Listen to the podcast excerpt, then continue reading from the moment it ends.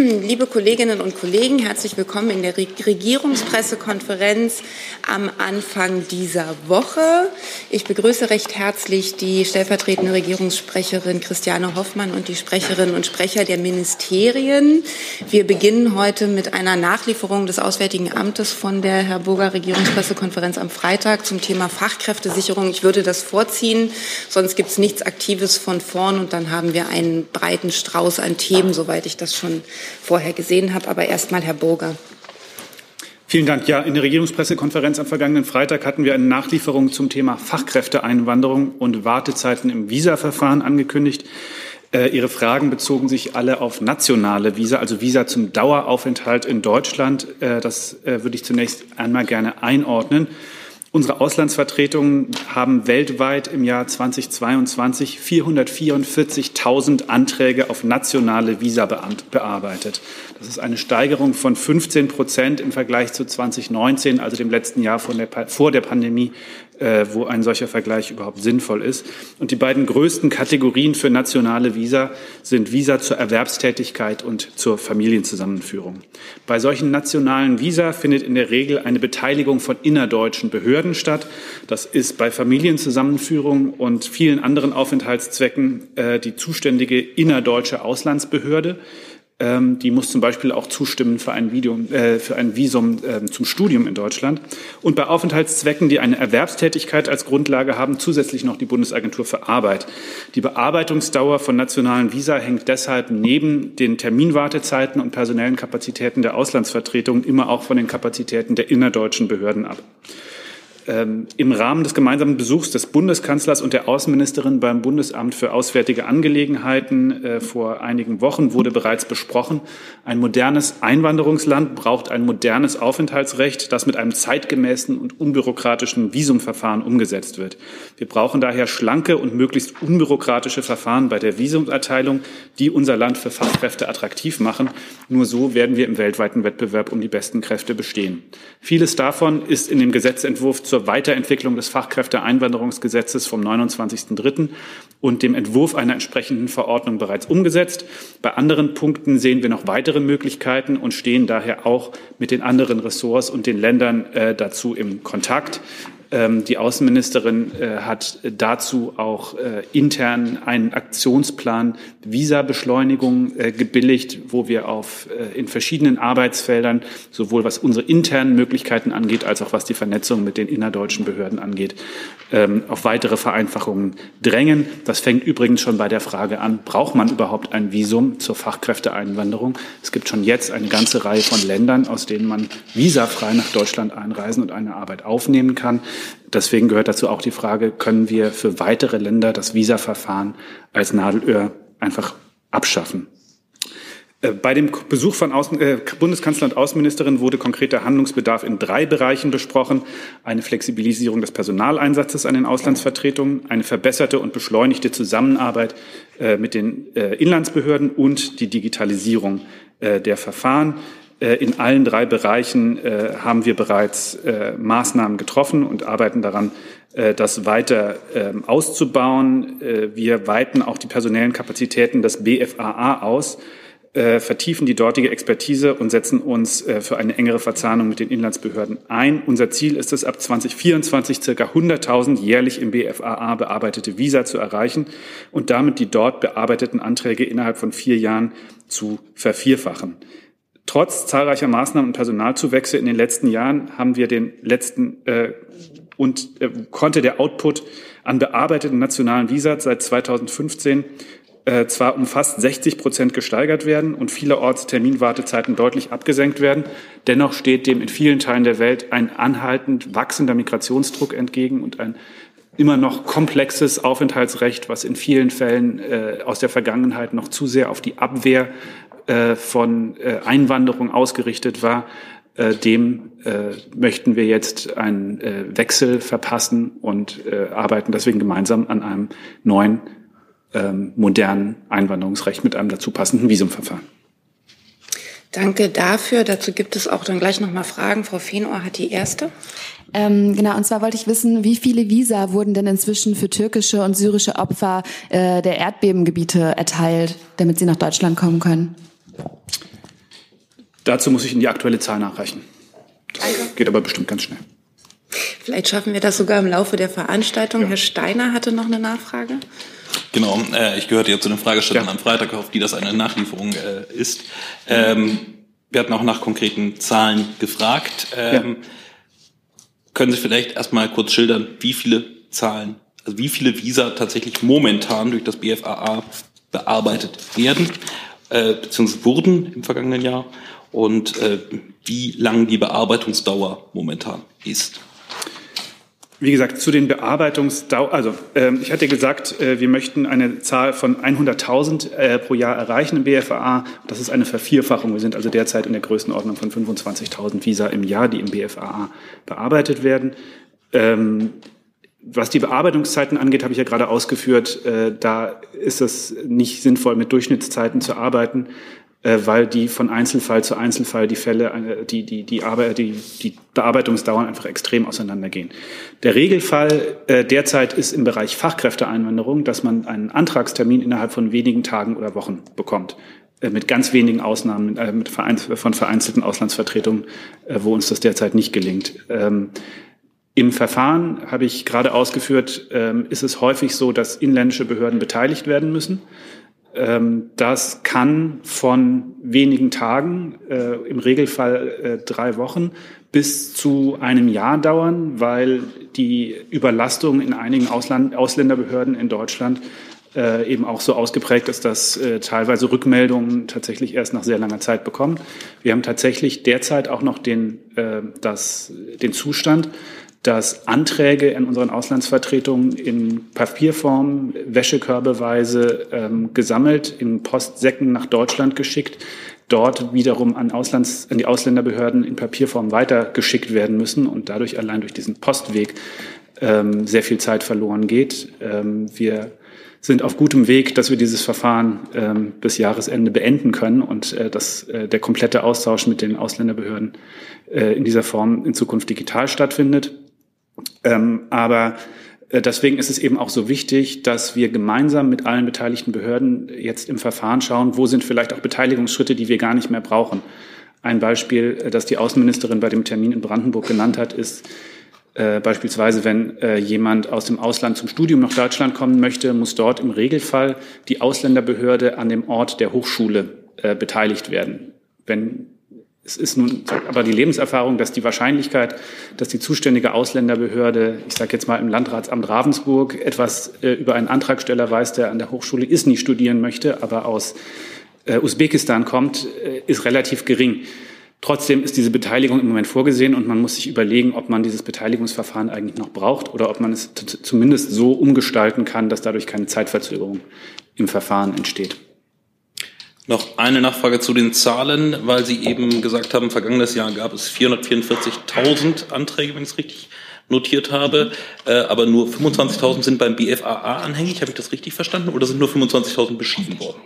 Nee, das sind tatsächlich die Zahlen, die ich genannt habe. Ich habe gesagt, 444.000 Anträge wurden bearbeitet. Da geht es nun um alle nationalen Visakategorien, also Visa zum Daueraufenthalt einschließlich ähm, äh, Fachkräfte, also beziehungsweise Erwerbstätigkeit und Familienzusammenführung. Zu den nationalen Visa gehören aber beispielsweise auch Visa zum Studium äh, in Deutschland.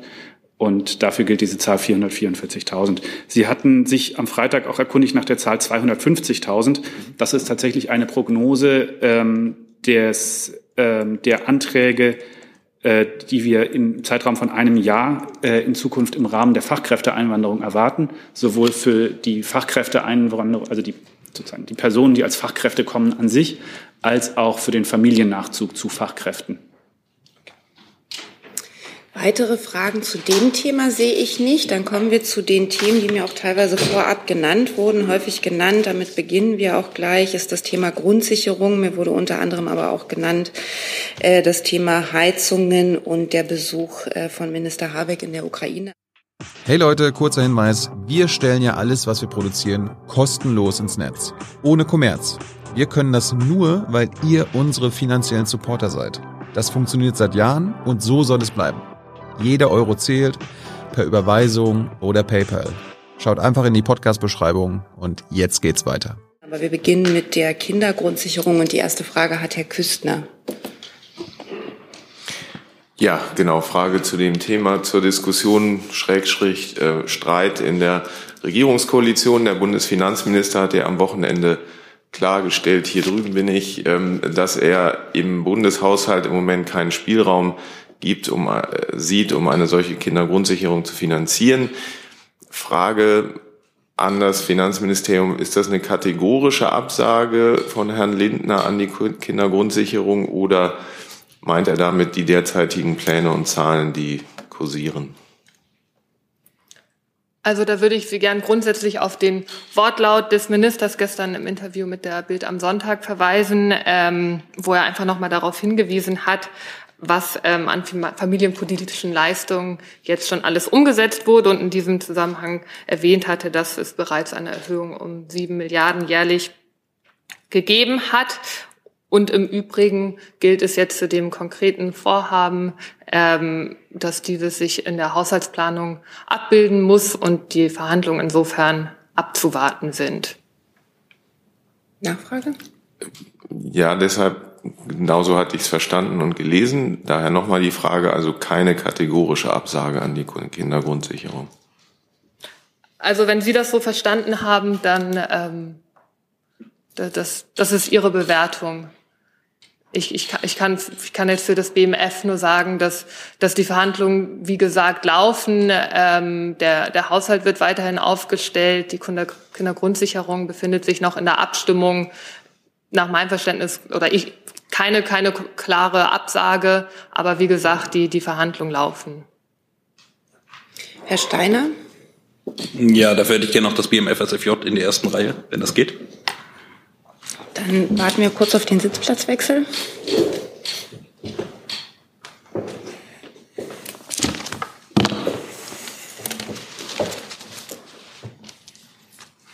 Ja, ich würde gerne wissen, ähm, woran es denn aus Sicht des BMFSFJ hapert. Gibt es tatsächlich Probleme bei der Gegenfinanzierung der geplanten Kindergrundsicherung an das BMFSFJ und an Frau Hoffmann? Die Frage im Koalitionsvertrag steht ja unmissverständlich drin. Dafür führen wir eine Kindergrundsicherung ein. Das ist kein prüfen wir, sondern das ist ein werden wir. Ähm, hält der Kanzler daran fest?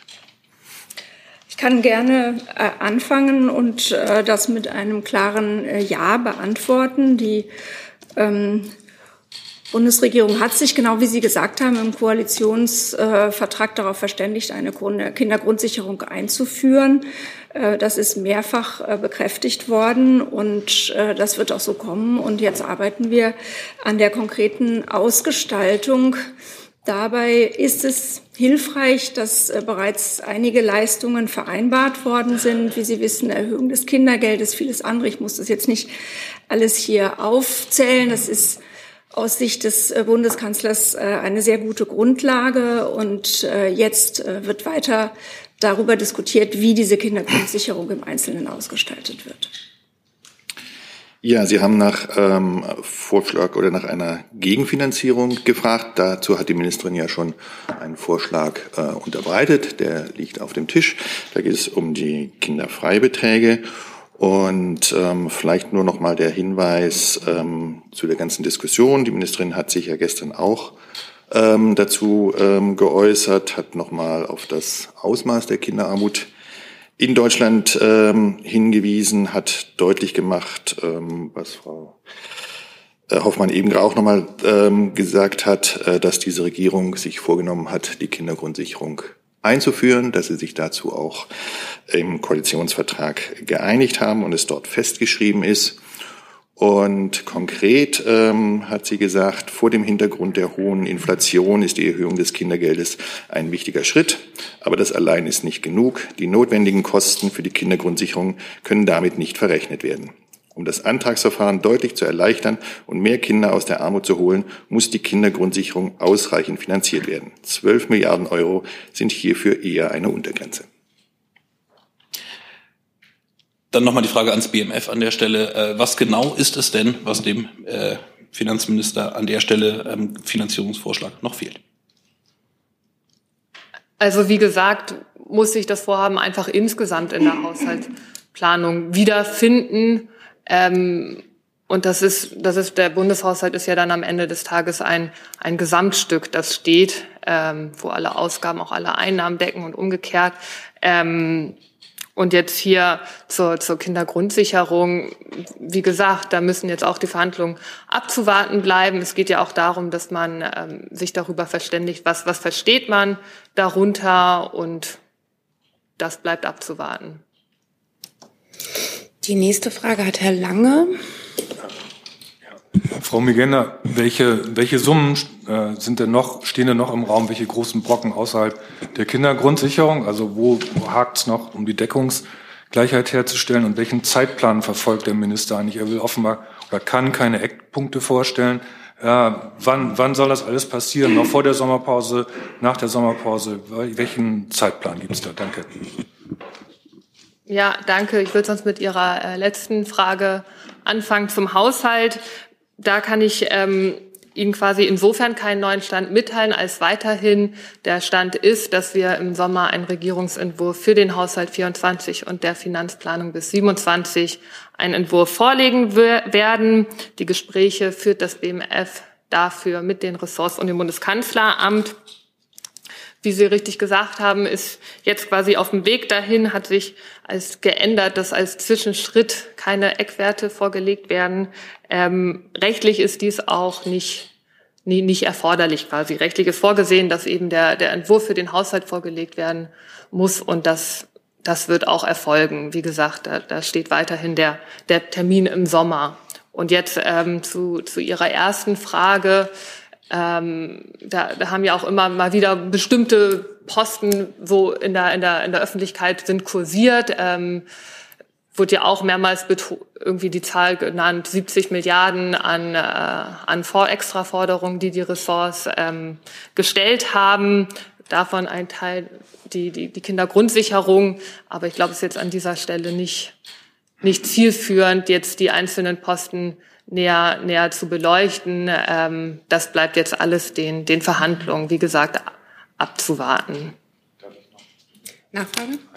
Also für mich wäre es schon sehr zielführend, wenn Sie zumindest ein paar äh, Etatposten, also erstmal können Sie die 70 Milliarden bestätigen, die also offenbar da über dem Durst auf der Rechnung stehen und vielleicht zumindest zwei, drei größere Brocken. Äh, was ist zum Beispiel mit dem Erweiterungsbau des Kanzleramtes?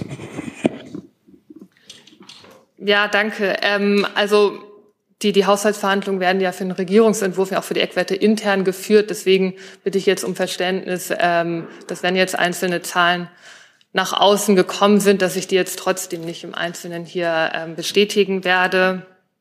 Ähm, ich glaube, ein, einzelne Forderungen sind, sind bekannt. Die muss ich jetzt nicht hier wiederholen. Ähm, auch zum, zum Bau des Bundeskanzleramts. Ich meine, da sind auch schon einzelne Zahlen ähm, in der Öffentlichkeit mal kursiert gewesen. Da, da können Sie sich dann wahrscheinlich selber, ähm, selber das nochmal zusammenrechnen.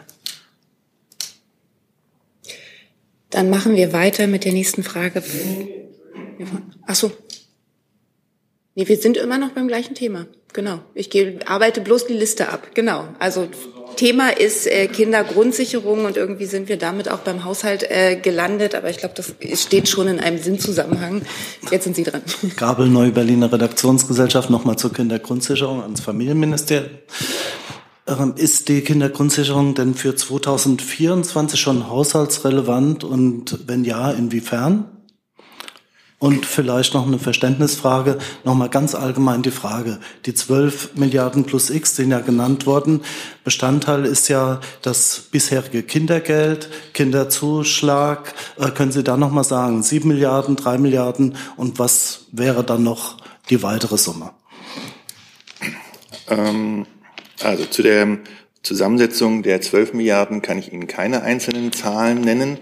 Ähm, das ist äh, eine komplexe Rechnung und ähm, da können wir jetzt keine einzelnen Posten auflisten.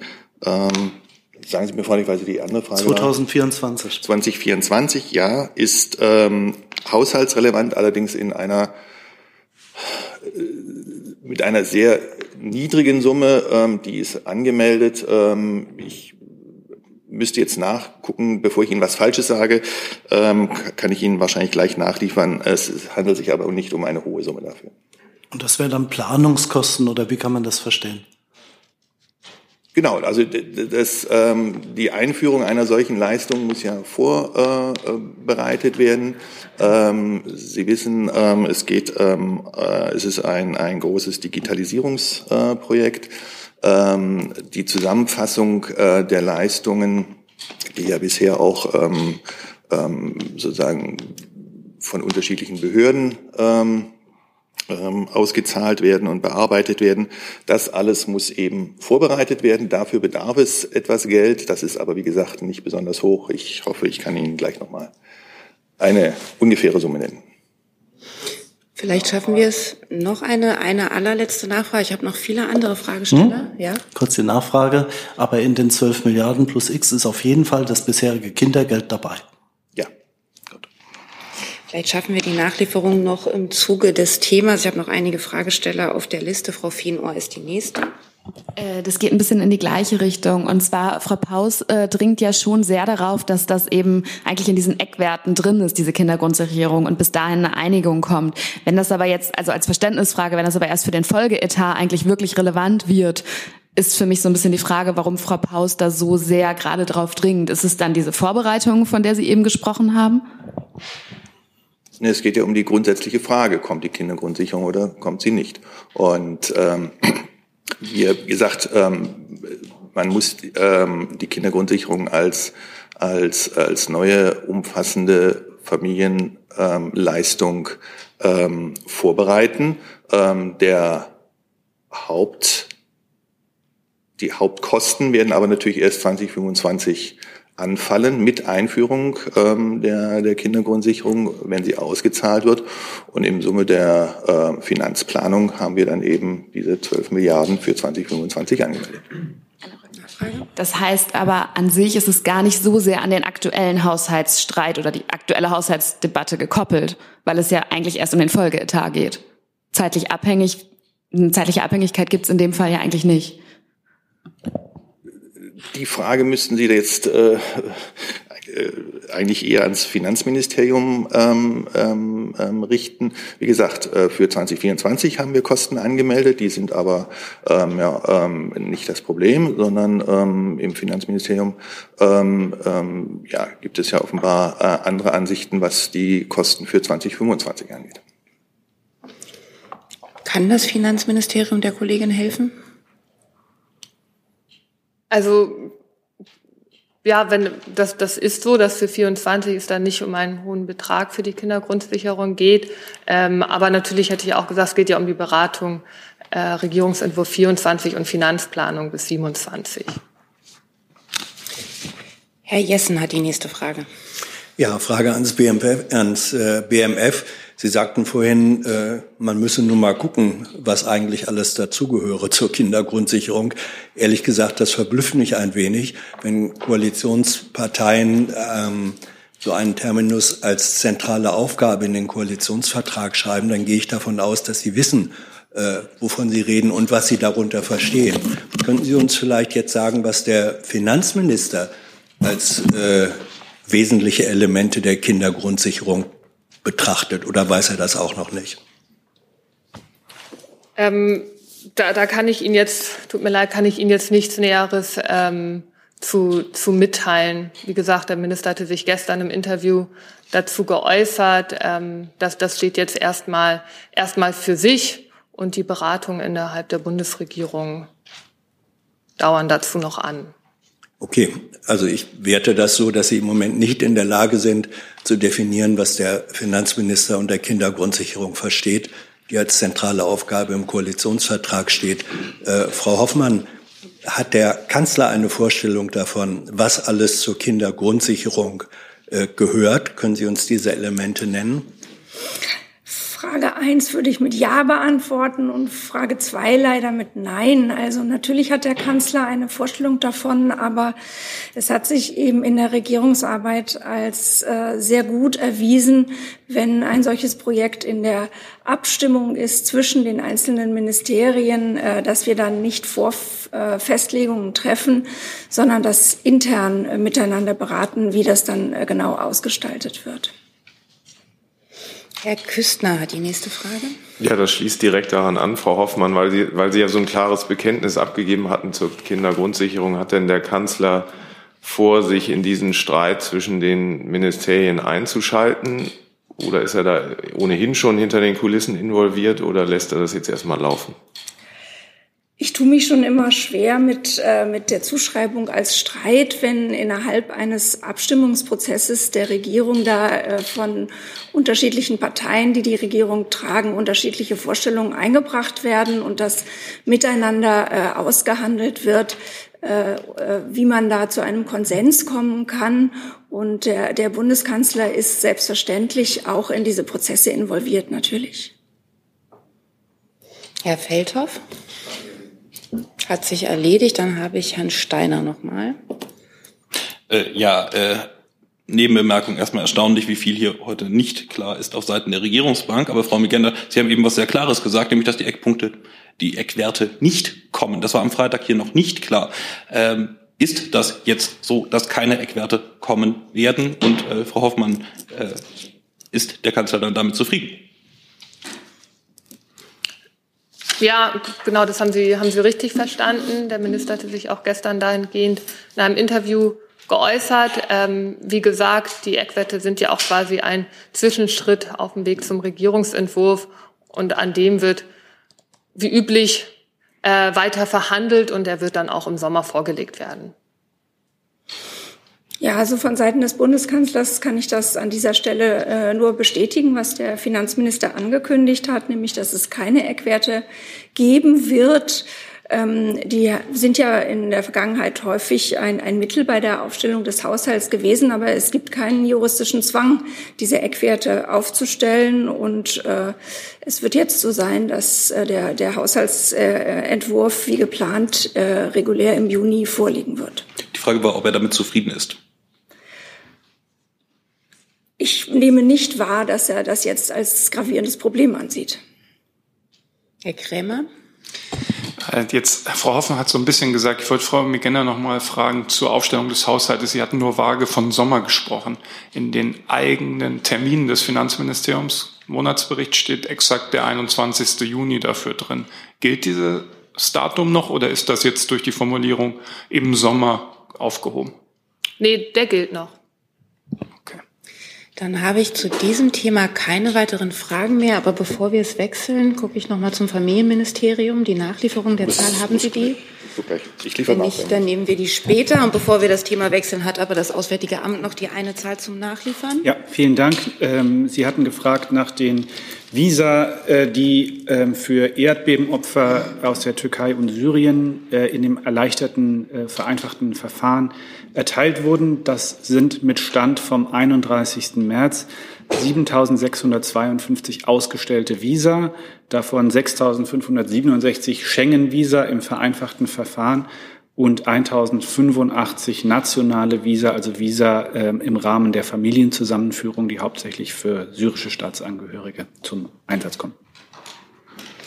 Vielen Dank. Dann machen wir ein neues Thema auf. Das Thema war Heizungen und die erste Frage hat Herr Krämer. Da ist das Mikro noch an.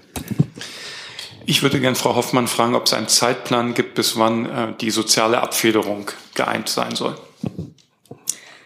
Ähm, die soziale Abfederung äh, gehört ja zu dem äh, Gesetzentwurf dazu und ähm, äh, Im Moment äh, ist, äh, sind wir ja dabei, dass dieser Gesetzentwurf in die Länder- und äh, Verbändeanhörung geht. Und Sie haben bis Ostern die Möglichkeit, da etwaige Anmerkungen dazu vorzubringen.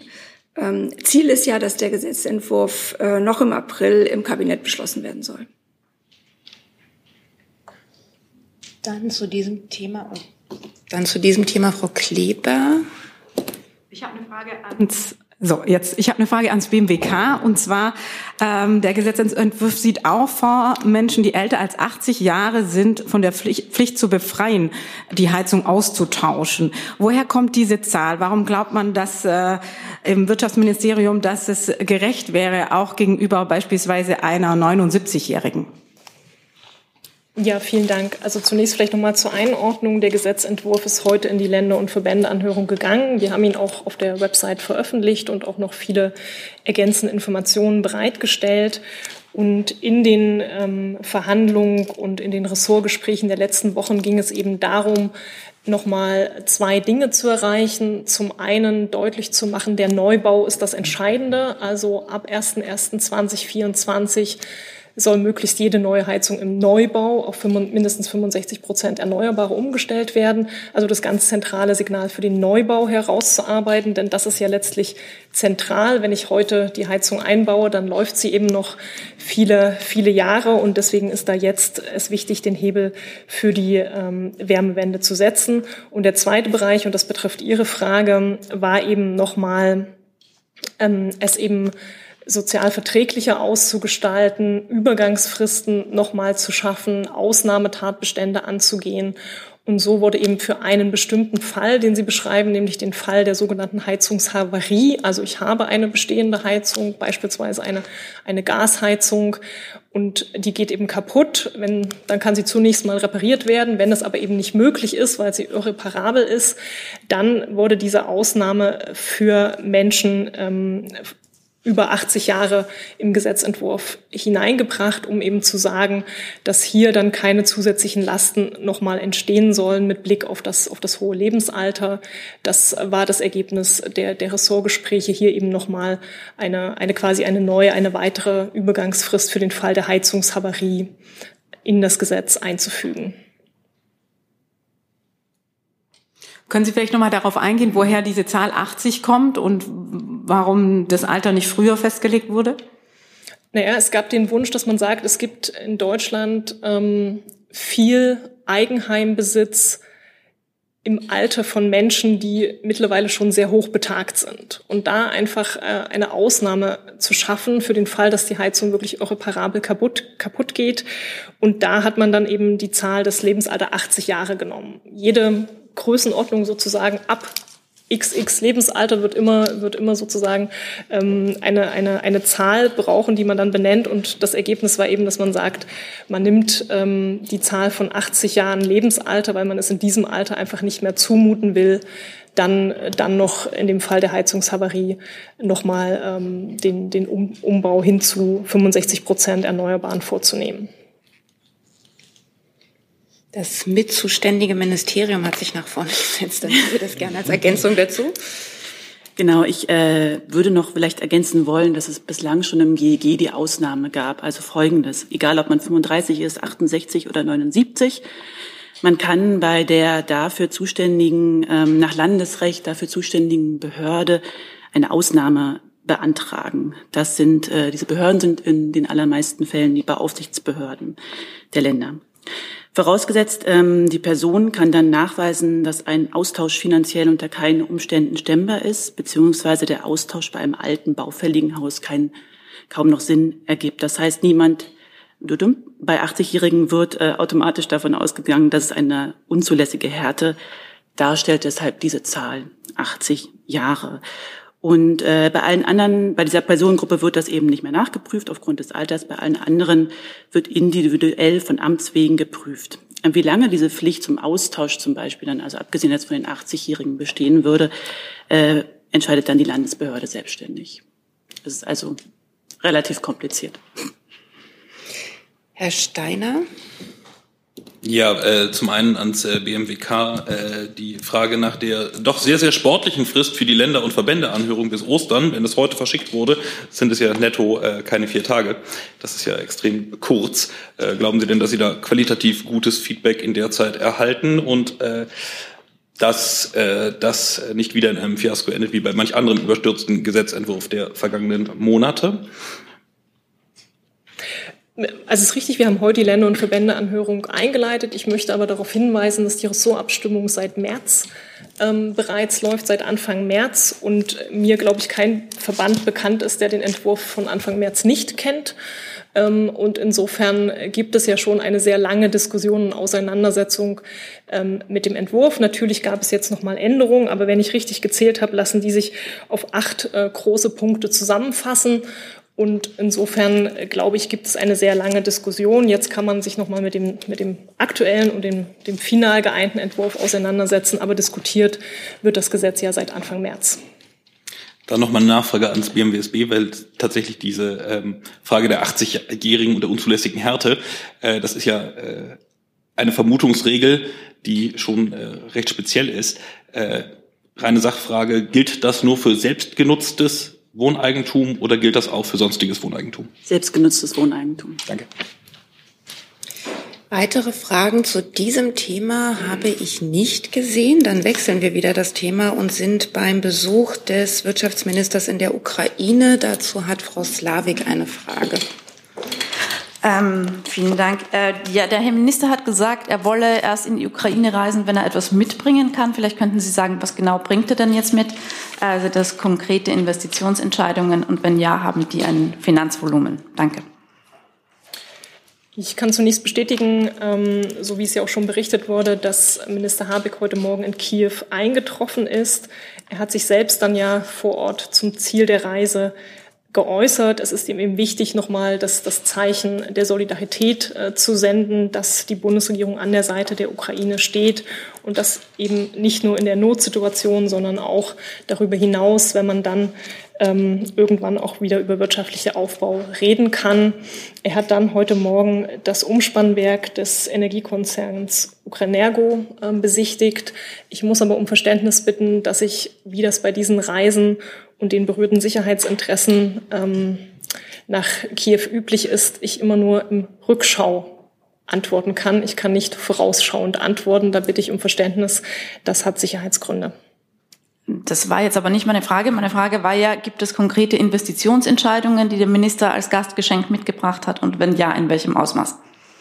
Und wir werden darüber informieren, ähm, sobald das eben möglich ist. Äh, aber zum jetzigen Zeitpunkt kann ich nicht mehr als das Gesagte antworten. Aber die Investitionsentscheidungen sind ja nicht sicherheitsrelevant. Ich bitte um Verständnis, dass es ein gewisses verabredetes Vorgehen gibt, wie in diesen Reisen informiert wird. Und so handhaben wir es auch diesmal. Herr e Frau Slavik, ich habe viele andere noch auf der Liste. Der nächste ist Herr Krämer. Ich nehme Sie aber gern wieder drauf, wenn Sie mögen. Ja, ich hätte eigentlich auch eine Frage eher nach vorne blickt. Wie lange bleibt er denn? Können Sie das zumindest vage sagen? Das kann ich nicht, da bitte ich um Verständnis. Herr Lange? Ähm, das hilft auch nichts, wenn wir unter drei gehen, Frau Baron. Also, ähm, weil ich kann an dieser Stelle auch nicht unter drei gehen, okay. das, das tut mir leid. Äh, können Sie mir sagen, welche Mitglieder in der Wirtschaftsdelegation dabei sind, wenn Sie es nicht schon veröffentlicht haben? Ich weiß es nicht.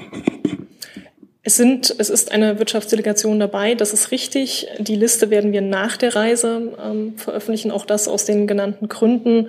Einige Mitglieder der Reise haben sich ja schon öffentlich geäußert, so dass ich es nennen kann. So hat sich der BDI-Chef Russwurm bereits geäußert. Er ist also Teil ähm, der Wirtschaftsdelegation. Für alles Weitere muss ich um Geduld bitten. Dann weitere Fragen zu dem Thema. Herr Steiner? Ja, nur ganz kurz. Ähm, kann man davon äh, auch ausgehen, dass auch Vertreter der Rüstungsindustrie mit auf Reise sind? Ich würde da wirklich um, Geduld bitten. Nach der Reise werden wir die, die Liste der, der Wirtschaftsdelegation veröffentlichen können. Während der Reise kann ich das nicht tun. Dann sehe ich zu diesem Thema keine weiteren Fragen. Ein Thema vorab wurde mir auch genannt von Frau Feenohr. Es geht um den Atomausstieg. Genau, das geht ans äh, Umweltministerium. Ähm, und zwar würde ich gerne wissen, was hat denn jetzt eigentlich so Retros aus der Retroperspektive äh, die Verlängerung der AKWs an Energie gebracht? Also haben wir uns damit ein Kohlekraftwerk gespart? Ähm, was äh, gibt es da zu Zahlen? Was ist da äh, die Einschätzung? Entschuldigung. Es ist ja so, dass die Atomkraftwerke im letzten Jahr gelaufen sind. Dann sind Kohlekraftwerke dazugekommen. Ähm, jetzt hat es einen Streckbetrieb gegeben, der am 15. April beendet wird. Das heißt, das ist eine parallele Entwicklung. Die genauen Zahlen, ähm, ob und wenn die vorliegen, äh, müsste ich bitte ans BMWK abgeben, ans Energieministerium. Ich kann Ihnen da jetzt keine konkreten Zahlen liefern. Ich weiß auch nicht, ob wir das können. Wir prüfen das gern. In der Sache ist es ja so, dass wir im europäischen Strombinnenmarkt agieren und damit äh, ja immer ähm, sozusagen Stromfluss äh, aus Deutschland heraus stattfindet, nach Frankreich, nach Italien, aber natürlich auch umgekehrt von Frankreich nach Deutschland. Insofern müsste ich prüfen, ob wir die Frage äh, beantworten können. Danke. Weitere Fragen dazu sehe ich nicht. Dann hat Herr Küstner ein neues Thema mit der Überschrift Regierungsflieger. Genau, ein Thema, mit dem sich das Ministerium von Herrn Kollatz auch am Wochenende schon beschäftigt hat. Ähm, zumindest haben Sie ja darauf reagiert. Es geht um Berichte, dass die sogenannte weiße Flotte der Regierungsflieger, also die neuen A350, nicht mehr mit Raketenabwehrsystemen ausgestattet werden sollen. Können Sie vielleicht noch mal erläutern, warum das aus Ihrer Sicht nicht geschehen soll. Sind das rein finanzielle Gründe? Naja, vielleicht kurz zur Einordnung auch vom Ergebnis des Wochenendes. Es läuft eine Prüfung. Eine Entscheidung ist nicht gefallen. Tatsächlich ist es so, dass wir mit dem A350 ein neues Flugzeug in der Luftfahrzeugflotte der Flugbereitschaft erhalten haben und ähm, im Zuge der Einführung natürlich auch die Firma gebeten wurde zu prüfen, ähm, ob solche Schutzsysteme integrierbar sind. Da haben wir jetzt eine Antwort, dass das grundsätzlich technisch machbar ist. So haben wir es ja auch über unsere Pressemitteilung äh, kundgetan und jetzt äh, berechnet werden muss, was das für ein Aufwand ist und wie hoch die Kosten sind. Die sind erheblich.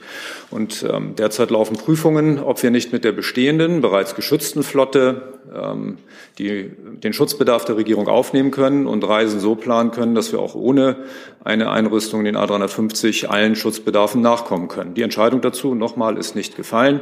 Es gilt hier alle ähm, Belange und Schutz steht natürlich äh, in oberer Kategorie zu berücksichtigen, aber eben auch die Belange des Haushalts, ähm, die uns ja ohnehin auch schon heute hier beschäftigt haben. Und da bemühen wir uns natürlich darum, ähm, allem gerecht zu werden.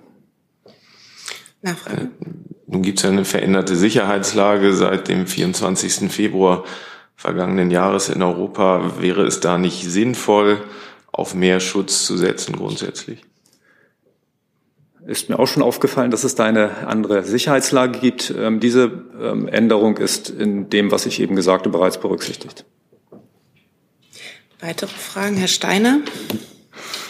Äh, Herr Koller, damit ich es richtig verstehe, das heißt, Sie überlegen, ob diese A350 ausschließlich für, ich sag mal, unkritische Flüge eingesetzt werden können und das, was Sie bislang im Bestand haben bei den Regierungsfliegern, dass das dann auch die kritischeren Flüge machen kann. Ist das korrekt?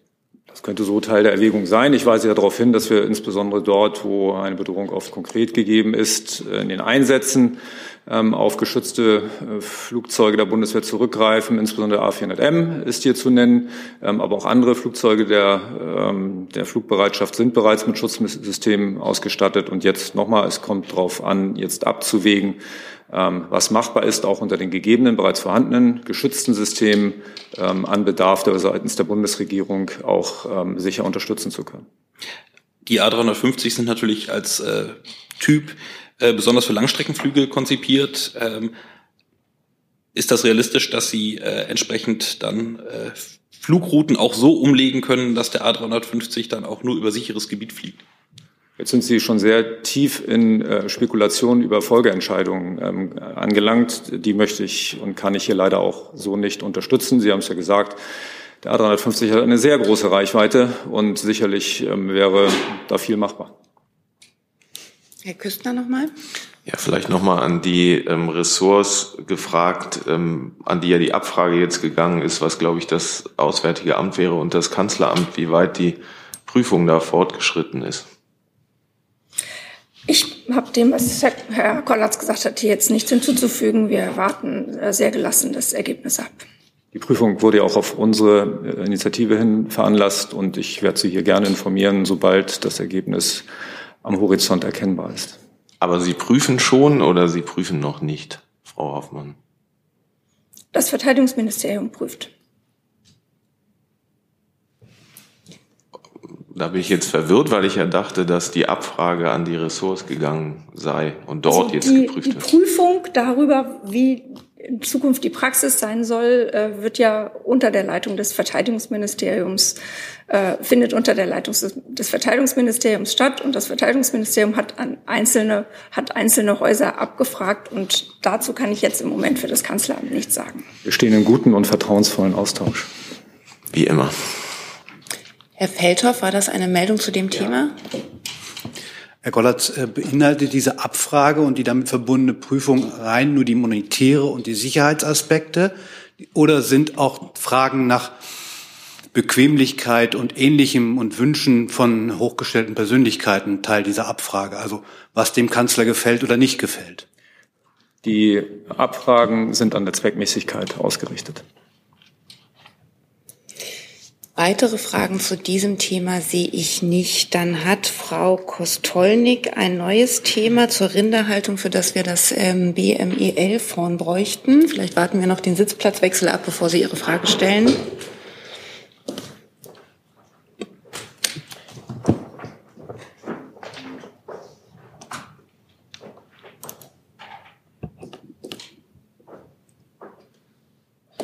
Ja, vielen Dank. Es geht tatsächlich um die Rinderhaltung. Da gibt es ja im Moment kaum Regelungen. Jetzt hat Greenpeace so ein Rechtsgutachten in Auftrag gegeben, äh, wo gefordert wird, äh, dass Ihr Ministerium einen Vorschlag für nationale Mindestvorgaben vorliegt. Ähm, welchen Handlungsbedarf sieht Ihr Ministerium bei Regelungen für Rinderhaltung? Ähm, ich darf erstmal vorausschicken, dass Greenpeace das Rechtsgutachten meines Wissens gerade parallel vorstellt. Ähm, daher bitte ich um Verständnis, dass wir uns hier zu Details nicht äußern können. Was ich Ihnen aber generell gerne dazu sagen kann, ist Folgendes. Unser Ziel ist, den Tierschutz nachhaltig und auch für alle Tiere umfassend zu verbessern. Ähm, Deshalb haben wir in dem Koalitionsvertrag auch vereinbart, dass bestehende Lücken, und genau das haben Sie ja gerade angesprochen, in der Tierschutz-Nutztierhaltungsverordnung geschlossen werden. Ähm, das gehen wir an äh, und erarbeiten spezifische Haltungsanforderungen dazu. Ich darf Ihnen dazu auch schon ein Beispiel geben. Äh, Beispiel, es ging, ich, mir ist klar, dass Greenpeace ähm, sich da auf die Rinderhaltung äh, bezogen hat. Ähm, wir haben jedoch im Bereich der Putenhaltung, äh, dass hier auch einige Mängel gibt äh, und auch keine EU- oder nationalen spezifischen Vorschriften, haben wir auch schon Eckpunkte vorgelegt, um Ihnen zu zeigen, wir sind an dem Thema dran. In der Tat sehen wir weiteren Handlungsbedarf und werden die Punkte auch bei der anstehenden Änderung des Tierschutzgesetzes berücksichtigen. Ähm, auch die Thematik der nicht kurativen Eingriffe, ähm, die ja auch immer häufig thematisiert werden, die haben Sie jetzt gerade nicht angesprochen, aber auch die werden wir bei der Änderung des Tierschutzgesetzes angehen. Ähm, Ziel ist es auch, die zu beenden oder zu reduzieren und die Belastungen der Tiere durch Vorgaben zur Schmerzausschaltung zu vermindern.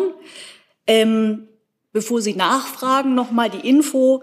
Ähm, die Änderungen des Tierschutzgesetzes sollen noch in diesem Jahr erfolgen. Ähm, und da werden natürlich auch wie im üblichen Verfahren die Länder und die Verbände beteiligt. Das vielleicht auch noch mit Blick auf Greenpeace. Ähm, und unabhängig davon ist es uns auch wichtig, das hat der Minister auch schon mehrfach deutlich gemacht, werden wir uns auch auf EU-Ebene dafür einsetzen, dass im europäischen Tierschutzrecht spezifische Mindestanforderungen an das Halten von Rindern und Milchkühen aufgenommen werden. Ähm, denn es bringt ja nichts, das nur in Deutschland zu tun und im Nachbarland ist es weiter möglich. Das ist das, was ich Ihnen dazu sagen kann. Ich habe noch eine Nachfrage. Rinderhaltung ne, ist das Thema klar.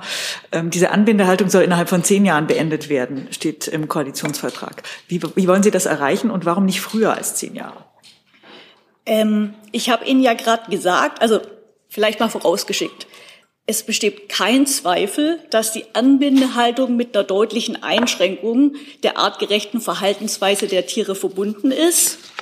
Äh, das ist uns klar. Ähm, das führt zu erheblichen Schmerzen, Leiden oder Schäden bei den Tieren. Deshalb ist es das Ziel, die dauerhafte Anbindehaltung grundsätzlich zu verbieten. Ähm, Sie haben auf den Koalitionsvertrag hingewiesen, zu Recht. Ähm, ich habe Ihnen gerade angekündigt, dass das Tierschutzgesetz geändert wird oder geändert werden soll, dass es auch noch in diesem Jahr erfolgen soll, also zeitnah, und wir werden es da berücksichtigen.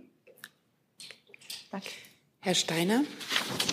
Äh, ja, Frau Großhans, äh, kurze Frage dazu. Ähm, entstehen denn durch die Änderung des Tierschutzgesetzes zusätzliche Haushaltsaufwände, hier hinten in der Reihe, ähm, entstehen dadurch zusätzliche Haushaltsaufwände und ist das mit dem Finanzminister bereits geklärt? Dazu kann ich Ihnen noch nichts sagen, da bitte ich um Verständnis.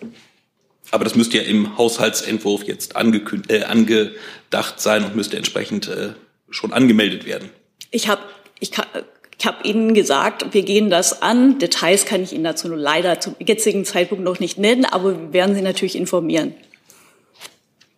Weitere Fragen dazu sehe ich nicht. Wir sind in der Zeit schon relativ weit fortgeschritten und ich habe jetzt noch vier neue Themen auf der Liste. Das nur zum Zwischenstand und würde es dabei gerne bewenden lassen. Das sind einmal Frau Slavik, Herr Tufik Nia, Frau Dudin und Herr Jessen mit neuen Themen. Frau Slavik beginnt und es geht um Cannabis. Achso, dann brauchen wir wieder das Gesundheitsministerium vorne, vermute ich.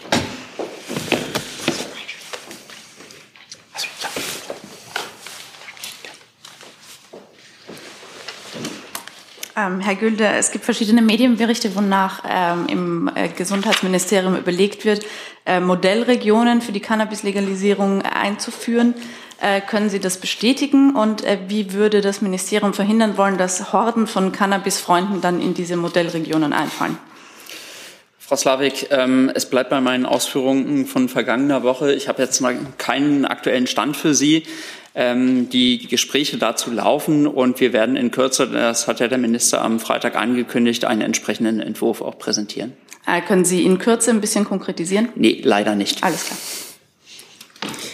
Weitere Fragen dazu sehe ich nicht. Dann machen wir weiter bei Herrn Tufik Nia und es geht um den Iran. Herr Burger, der iranische Außenminister hat gesagt, dass es in der Wiederbelebung der Nukleargespräche eine Annäherung gab. Können Sie eine solche Aussage bestätigen? Es tut mir leid, ich kenne die Aussage nicht. Ich muss das nachreichen. Dann sehe ich auch dazu keine weiteren Fragen. Dann macht Frau Dudin weiter mit dem Thema Zustellförderung Zeitungen. Genau, meine Frage geht an Frau Baron. Äh, Sie hatten am Freitag ein Gutachten äh, dazu veröffentlicht. Heißt das, die Zuständigkeit innerhalb der Bundesregierung ist jetzt geklärt, dass die Zuständigkeit bei Ihnen liegt? Ja, ähm, wir hatten in der Tat ein Gutachten zum Thema Presseförderung veröffentlicht. Das war ein Gutachten, welches noch in der alten Legislatur vergeben wurde. Ähm, in der neuen Legislatur haben wir keine Zuständigkeit für das Thema Presseförderung. Ähm, aber Sie hatten ja eigentlich auf das Gutachten gewartet und das Gutachten sagt auch relativ klar, dass das Programm abgewickelt werden könnte über das Bundesamt äh, für Wirtschaft und Ausfuhrkontrolle, was ja Ihnen untergeordnet ist. Ähm, worauf warten Sie jetzt, bis Sie feststellen, wer zuständig ist? Also nochmal, wir sind, die Studie wurde in der alten Legislatur noch vergeben. Wir haben eine Veröffentlichungspflicht, der sind wir nachgekommen. Wir haben in dieser Legislaturperiode keine Zuständigkeit für das Thema. Herr Feldhoff? Frau Hoffmann, eine Lernfrage. Wer kümmert sich denn jetzt um die Zuständigkeitsverteilung? Ist das das Kanzleramt, das sozusagen das jetzt zuweist oder ist dem eine juristische Prüfung vorausgehend, die irgendjemand anders machen muss? Also das Kanzleramt hat dieses Thema natürlich äh, seit Beginn der Legislaturperiode im Blick. Das ist ja im Koalitionsvertrag auch ausdrücklich vereinbart worden, dass verschiedene Fördermodelle zu prüfen sind und die Herausforderungen, für, vor denen die Presse äh, durch den Wandel auch äh, der Medienlandschaft und der Mediensituation steht, äh, erfordert auch, dass wir das äh, sehr gründlich äh, prüfen und, und wir sind da auch entschlossen äh, zu handeln. Die Zuständigkeit äh, wird derzeit noch innerhalb der Bundesregierung festgelegt.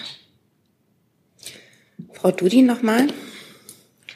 Ähm, wenn die Bundesregierung die Zuständigkeit prüfen will, wer ist denn dafür zuständig? Ähm, da sieht sich das Kanzleramt schon in einer Rolle. Herr Steiner. Da es gerade so beliebt ist, ähm, wenn eine Förderung stattfinden soll, ist sie haushaltsrelevant. Wer würde es denn anmelden? Ich glaube, das äh, macht jetzt keinen Sinn, darüber zu spekulieren, äh, da, äh, solange nicht äh, klar ist. Wir, wir sind ja dabei zu schauen, welche Fördermodelle wären denkbar. Und wie gesagt, die Zuständigkeit wird festgelegt. Also darüber zu spekulieren, was dann wäre, wenn, macht an dieser Stelle keinen Sinn. Es geht ja um das ganz Konkretes. Es geht ja um die Frage, wenn eine Förderung stattfinden soll, muss sie etatisiert genau, werden. Das ist, das ist nicht konkret, sondern das ist äh, eine Fragestellung, eine Wenn-Dann-Fragestellung. Und das äh, macht jetzt äh, in diesem Moment keinen Sinn, darauf zu antworten. Okay, das heißt, die Förderung als solche ist noch nicht obwohl sie so im Koalitionsvertrag steht. Im Koalitionsvertrag steht ja, dass, äh, dass man verschiedene Fördermodelle äh, prüfen will. Und dabei würde ich es jetzt auch belassen, ja, bei dieser Aussage. Hier ist Hans, der informelle Alterspräsident hier. Aus Erfahrung geboren der Hinweis, es lohnt sich, Jung und Naiv zu unterstützen, per Überweisung oder PayPal. Guckt in die Beschreibung. Das ist gleich ein ganz anderer Hörgenuss. Ehrlich. Weitere Fragen zu diesem Thema sehe ich nicht. Dann macht Herr Jessen das für heute letzte Thema auf. Ja, Frage geht an Frau Hoffmann. Ähm, dem Vernehmen nach möchte EU-Kommissionspräsidentin Frau von der Leyen gerne Nachfolgerin des NATO-Generalsekretärs Stoltenberg werden, der im Herbst von seinem Amt niederliegt. Ähm, eine Reihe europäischer NATO-Mitglieder unterstütze eine solche Bewerbung, äh, ist zu hören gehört Deutschland, die deutsche die Bundesregierung zu den Unterstützernationen. Das kommentieren wir von dieser Stelle hier nicht. Dann frage ich Herrn Kollatz, ähm, ist aus fachlicher Sicht die ehemalige Bundesverteidigungsministerin geeignet, eine solche Funktion wahrzunehmen? Ich sehe seitens des BMVG keine Möglichkeit, hier Zustellung zu nehmen. Schade. Weitere Fragen dazu sehe ich nicht. Bevor Sie jetzt aber alle aufstehen, wir haben noch eine Nachlieferung und eine Korrektur, wenn ich es richtig verstanden habe. Die nehmen wir dann heute noch mit.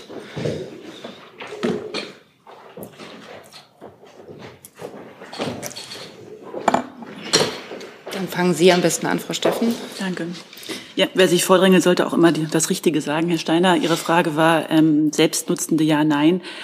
Hier nochmal die Korrektur von meiner Fachebene alle über 80-Jährigen, egal ob Selbstnutzende oder nicht, also die Zahl 80 ist da relevant, aber nur im Haveriefall, nicht wenn sie freiwillig austauschen. Das ist die korrekte Antwort. Also 80-Jährige sind ausgenommen, müssen ihre Heizung nicht austauschen. Noch mal eine Nachfrage, Herr Stein. Äh, ja, ganz kurz direkt dazu. Äh, das heißt, vollkommen unabhängig, ob ich es selbst nutze oder ob ich es vermiete, im Havariefall muss ich nicht austauschen, sobald ich über 80 bin. Ich glaube, das bezieht sich eher, wenn Sie dann sozusagen Mieter sind und 80 sind. Aber Okay, also ich sehe, ich, Sie sehen, je, je mehr man nachfragt, desto mehr Fragen entstehen auch bei mir im Kopf. Ich frage nochmal nach. Danke. Dann können wir das vielleicht über den Verteiler klären. Mach ich und gerne. wir haben die Nachlieferung noch der Zahl, vermute ich, aus dem Familienministerium. Ja, vielen Dank. Ähm, wie schon angedeutet, ähm, es handelt sich um eine verhältnismäßig äh, geringe Summe. Für die Vorbereitung der Einführung der Kindergrundsicherung ist für den Haushalt 2024 nicht ganz äh, drei Millionen Euro angemeldet. Dazu sehe ich keine weiteren Nachfragen mehr. Dann danke ich unseren Gästen fürs Kommen und beende die Pressekonferenz. Tschüss.